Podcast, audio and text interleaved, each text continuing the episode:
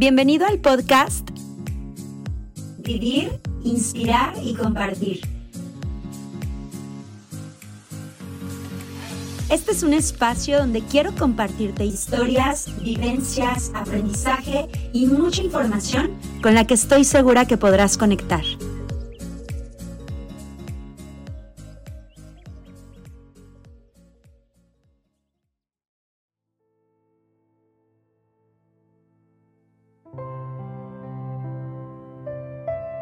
Comenzamos el episodio 5 de la serie Una vida con propósito. La manera en la que ves tu vida modela tu vida y esto entonces se refleja en cómo y en qué empleamos nuestros recursos. Así comienza este episodio 5, así comienza este día 5 en la lectura del libro y en esta lectura del día de hoy te voy a compartir una parábola bellísima que ilustra mucho de lo que habla este día 5, de lo que nos comparten aquí.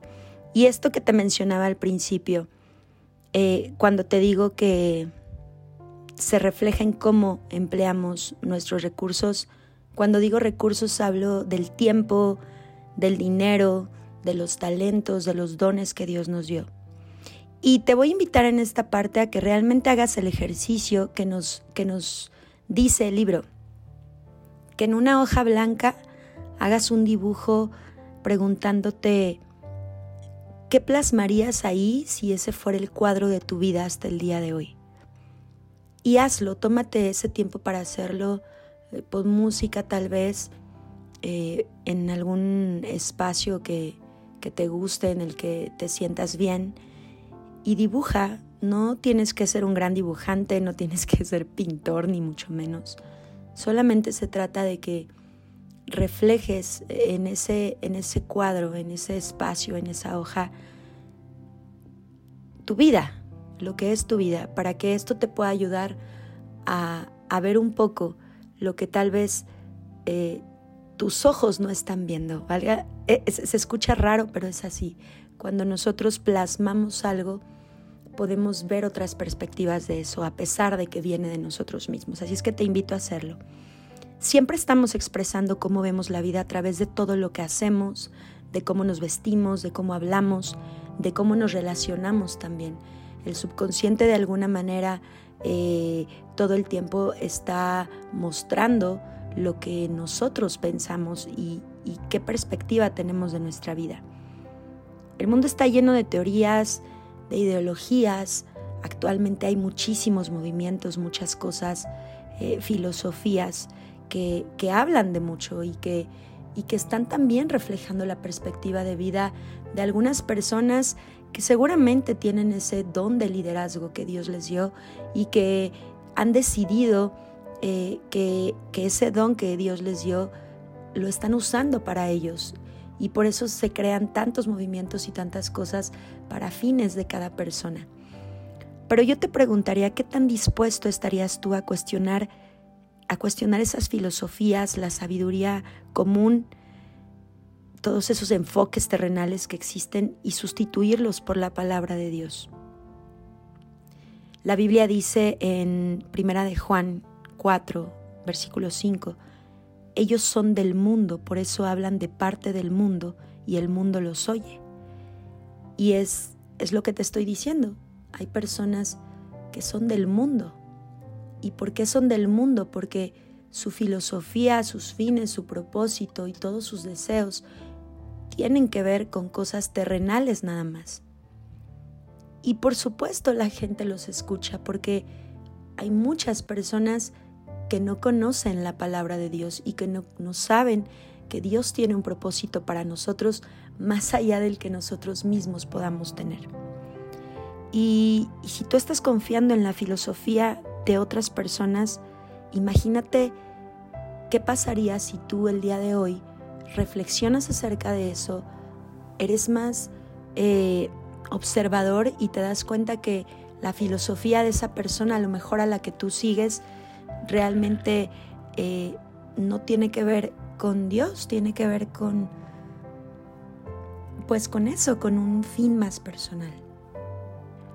Entonces, bueno, El libro nos da tres perspectivas de Dios acerca de lo que es la vida. En este episodio 5 se ven dos.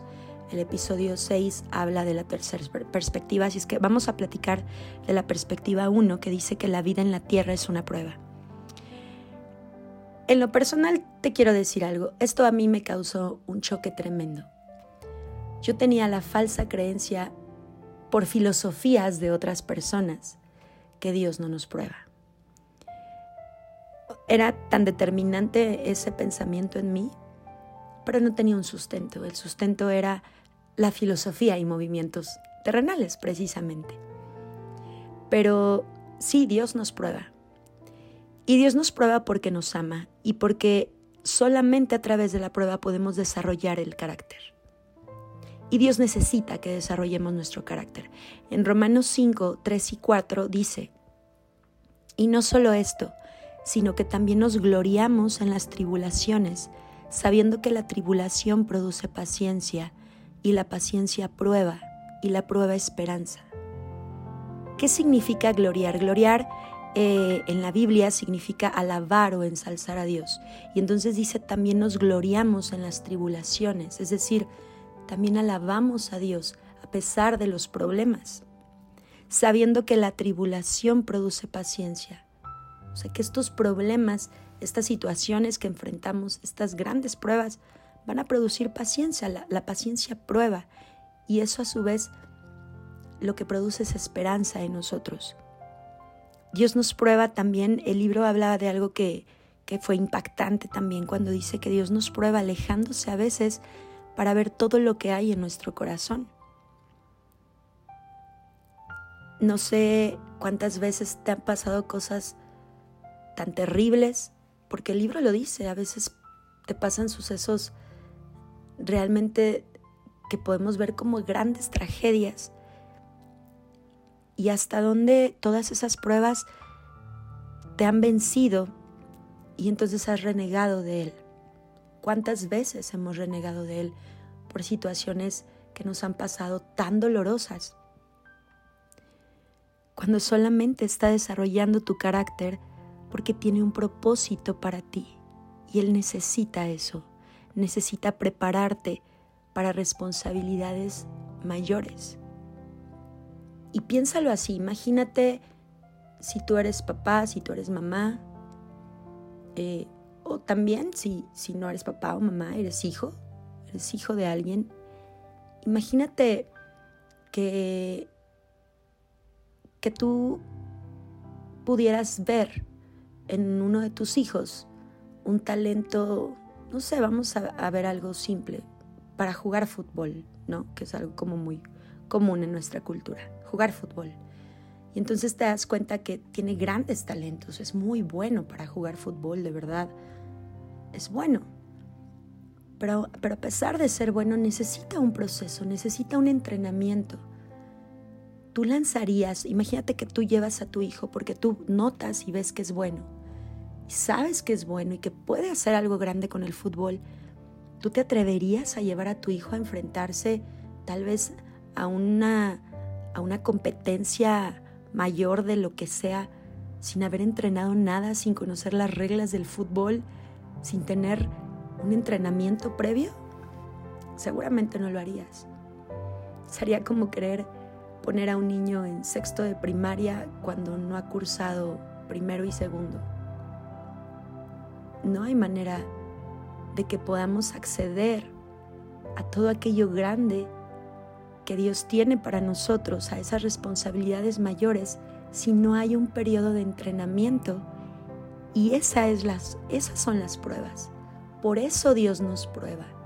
No nos prueba porque juegue con nosotros, es porque tiene un propósito, pero necesita prepararnos para cumplir ese propósito. Y hay algo que dice el libro que me encanta, todas las pruebas, no importa el tamaño de la prueba, tienen implicaciones eternas. Y pero además debemos confiar en que nunca nos permite enfrentar algo para lo que él mismo no nos haya dado las herramientas de poderlo sobrellevar. Porque así es el amor de Dios. Y en esta parte te quiero decir una cosa.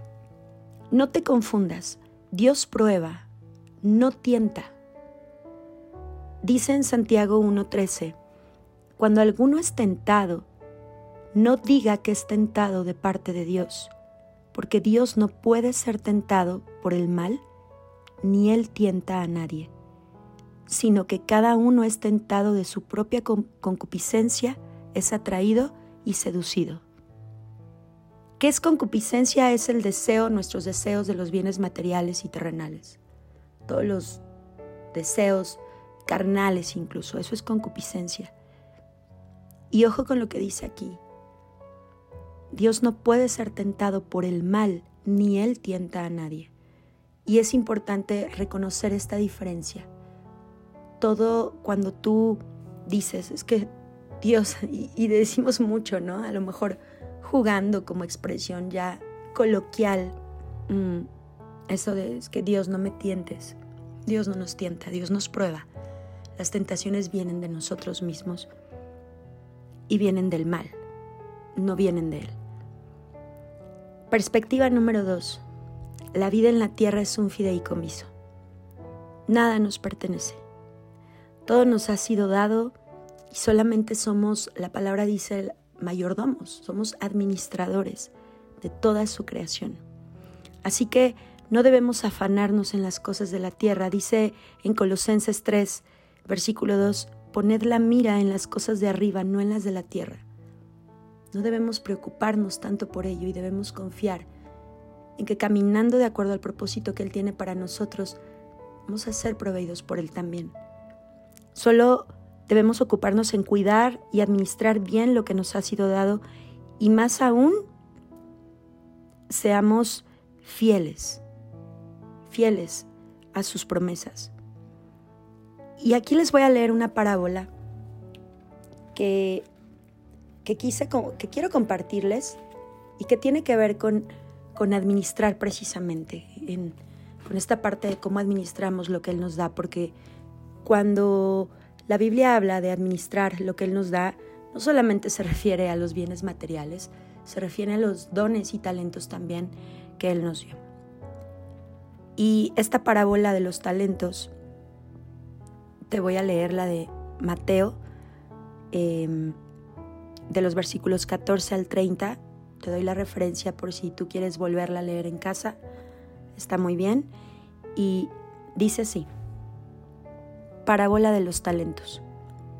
Porque el reino de los cielos es como un hombre que yéndose lejos, llamó a sus siervos y les entregó sus bienes. A uno dio cinco talentos y a otro dos y a otro uno. A cada uno conforme a su capacidad y luego se fue lejos. Y el que había recibido cinco talentos fue y negoció con ellos y ganó otros cinco talentos. Asimismo, el que había recibido dos ganó también otros dos. Pero el que había recibido uno fue y cavó en la tierra y escondió el dinero de su señor. Después de mucho tiempo vino el señor de aquellos siervos y arregló cuentas con ellos. Y llegando el que había recibido cinco talentos, trajo otros cinco talentos, diciendo, Señor, cinco talentos me entregaste, aquí tienes, y me he ganado otros cinco talentos sobre ellos. Y su Señor le dijo, Bien, buen siervo y fiel, sobre poco has sido fiel, sobre mucho te pondré. Entra en el gozo de tu Señor. Llegando también el que había recibido dos talentos, dijo, Señor, Dos talentos me entregaste, aquí tienes, he ganado otros dos talentos sobre ellos. Su señor le dijo, bien, buen siervo y fiel, sobre poco has sido fiel, sobre mucho te pondré, entra en el gozo de tu señor. Pero llegando también el que había recibido un talento, dijo, Señor, te conocía que eres hombre duro, que ciegas donde no sembraste y recoges donde no esparciste por lo cual tuve miedo y fui y escondí tu talento en la tierra. Aquí tienes lo que es tuyo. Respondiendo su señor le dijo, Siervo malo y negligente, sabías que ciego donde no sembré y que recojo donde no esparcí. Por tanto, debías haber dado mi dinero a los banqueros, y al venir yo hubiera recibido lo que es mío con los intereses. Quitadle pues el talento y dadlo al que tiene diez talentos, porque al que tiene le será dado y tendrá más, y al que no tiene, aún lo que tiene le será quitado, y al siervo inútil echadle en las tinieblas de afuera, allí será el lloro y el crujir de dientes. ¿Es esta la parábola de los talentos? Y sé que es muy fuerte, muy fuerte lo que dice al final.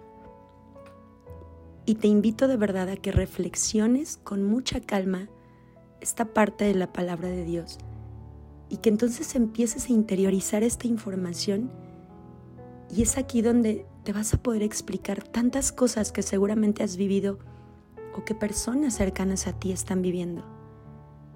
Cuando dice Él, porque al que tiene le será dado y tendrá más, y al que no tiene, aún lo que tiene le será quitado, pudiera escucharse bastante injusto. Muy injusto en la mente limitada del hombre. Pero cuando entiendes el contexto, lo que Dios nos dice aquí es que nos ha dado talentos para usarlos y para multiplicar. No nos los ha dado para, para que el miedo nos haga esconderlos. Y no es buen siervo aquel que esconde el talento y que no hace nada por el miedo de perder o por el miedo de experimentar, por el miedo de hacer lo que Dios nos llama a hacer. Y es tremendo, pero es así en la palabra sabia de Dios es así. Así que piensa que al final de tu vida vas a ser evaluado y recompensado de acuerdo con la manera en que uses todo lo que Dios te dio. Muchas gracias, ten una excelente noche, excelente día, excelente tarde. Nos vemos en el episodio 6.